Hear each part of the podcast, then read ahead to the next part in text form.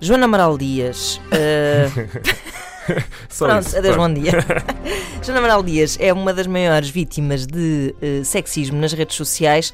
Isto porque, diria eu, há, há quem fique muito confuso quando vê uma rapariga vistosa, Uhum. com uma opinião bem formada. Ah, ultimamente apareceu com duas opiniões muito bem formadas. Ora, aí está, é aí que vamos, é aí que vamos chegar. Eh, eh, normalmente essas pessoas que ficam confusas acabam por se marimbar para o lado intelectual da questão e escolhem sempre a mesma abordagem que é a mais badalhoca.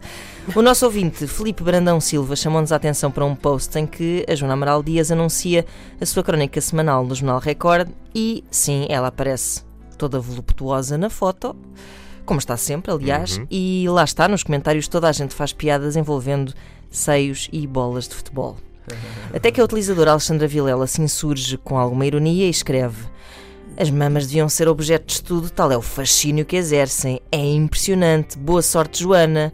Ao que o utilizador Carlos Firmino responde: A primeira coisa que os homens apreciam é o coração das mulheres. Não temos culpa que as mamas estejam à frente. É pá, tão bom. Bravo.